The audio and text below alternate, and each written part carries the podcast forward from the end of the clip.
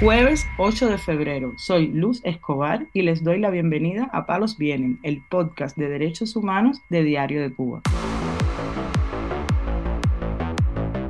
Noticias en Palos Vienen. El periodista independiente José Luis Can Estrada fue detenido arbitrariamente este miércoles en Camagüey cuando se dirigía al hospital pediátrico a llevar una insulina para niños que se encuentran allí ingresados. En su perfil de Facebook contó que fue detenido por los represores de la seguridad del Estado que se identificaron como el mayor Cristian y el capitán Marcelo. Adán Estrada, que su único objetivo era dirigirse al hospital para brindar ayuda a estos niños que no tienen medicinas, los agentes que lo detuvieron le quitaron sus pertenencias y lo trasladaron hasta Villa María Luisa, la sede de la seguridad del Estado en esa ciudad. En su post explica que le quitaron el teléfono celular y la mochila en la que llevaba medicamentos, principalmente insulina, y donaciones para los niños de este hospital pediátrico. Destacó que son medicamentos que están en falta en los centros de salud y en las farmacias y que se los quitaron y además le dijeron que no se lo darán a los niños porque según los oficiales fueron comprados por contrarrevolucionarios. Le dijeron, nosotros tenemos pruebas que no le enseñaron además, de que esas ayudas son de la contrarrevolución y el Ministerio del Interior no dejará que personas como tú desprestigien al país. Esto fue una amenaza eh, que le dirigió Cristian Tan Estrada. En el interrogatorio también lo amenazaron con que le estaban abriendo un expediente de investigación con los textos que Tan Estrada ha publicado en el medio independiente Cubanet. Palos Vienen, el podcast de derechos humanos de Diario de Cuba.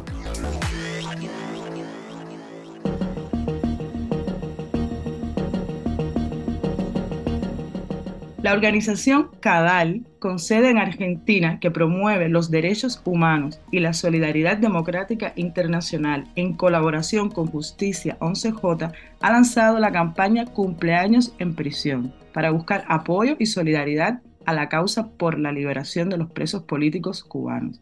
En el primer video que han compartido en sus redes sociales se encuentra un mensaje de la profesora y política chilena Mariana Alwin. Vamos a escucharlo.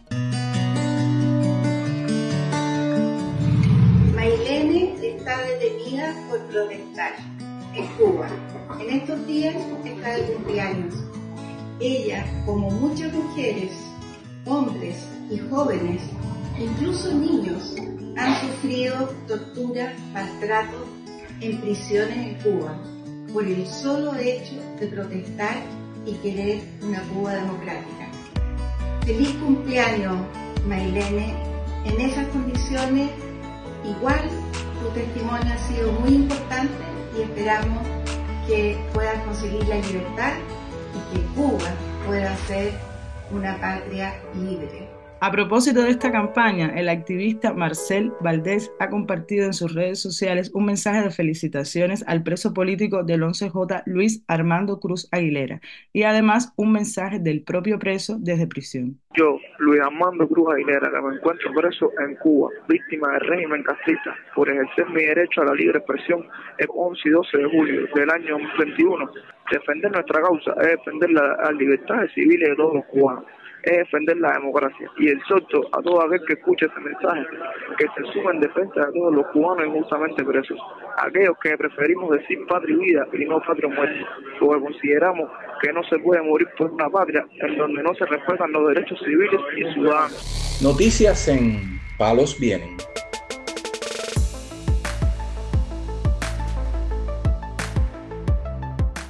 Y cerramos con la noticia de que el Tribunal de Artemisa desestimó una solicitud de libertad condicional a favor del artista cubano y preso político Luis Manuel Otero Alcántara, encarcelado desde julio de 2021 por intentar sumarse a las protestas pacíficas que tuvieron lugar en toda Cuba y en particular en La Habana. Fue condenado en 2022 a cinco años de privación de libertad. Una publicación en el muro de Facebook de Alcántara informa que el tribunal dictaminó que con este sancionado no se han alcanzado los fines de la pena y no está en condiciones de enfrentarse a la reinserción social de una manera positiva ante la familia y la sociedad. Lo que quiere decir que las autoridades consideran que Otero Alcántara no se ha sometido al castigo ni cambiado sus posiciones como opositor al régimen. La resolución judicial agrega que su negativa se basa también en que la condena del artista fue por un delito regulado en la instrucción 273 del Consejo de Gobierno del Tribunal Supremo Popular, debiendo así permanecer en prisión. El POS asegura que sus familiares y amigos seguirán denunciando la violencia de un sistema que no para de amedrentar a los ciudadanos cubanos. Otero Alcántara fue condenado a cinco años de privación de libertad por los presuntos delitos de desórdenes públicos, desacato y ultraje a los símbolos patrios. El prisionero político ha realizado varias huelgas de hambre en los dos años y medio que lleva en la cárcel, algo que ha deteriorado su salud, según han denunciado varias fuentes cercanas al artista. Amnistía Internacional y otras organizaciones internacionales defensoras de los derechos humanos insisten en la liberación del artista cubano, elegido por la revista Time como una de las 100 personas más influyentes de 2021.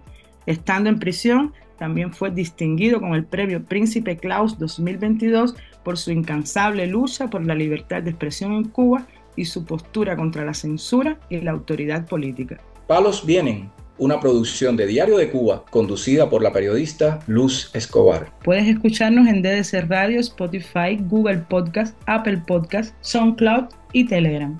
Hablar de derechos humanos en Cuba puede ser una mala palabra, pero mañana volvemos con otras noticias. Esto es Palos Vienen, el podcast de derechos humanos de Diario de Cuba.